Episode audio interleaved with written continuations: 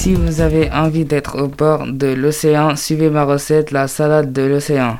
Cette salade sera composée de plusieurs ingrédients.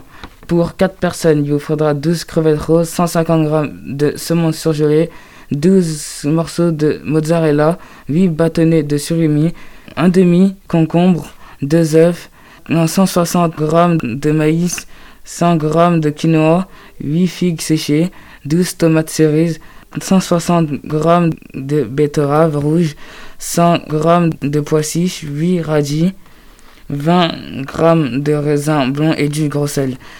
Lavez vos végétaux, puis pochez le quinoa dans de l'eau bouillante salée. Faites la même chose avec l'œuf pendant 12 minutes. Faites cuire le saumon à la vapeur pendant 15 minutes. Épluchez les concombres. Taillez les figues et les tomates. Taillez en cubes les betteraves rouges. Émincez le concombre et les radis. Tranchez le surimi et la mozzarella en rondelles. Avec le saumon cuit, faites des morceaux. Tranchez l'œuf en rondelles. Ajoutez les raisins au quinoa.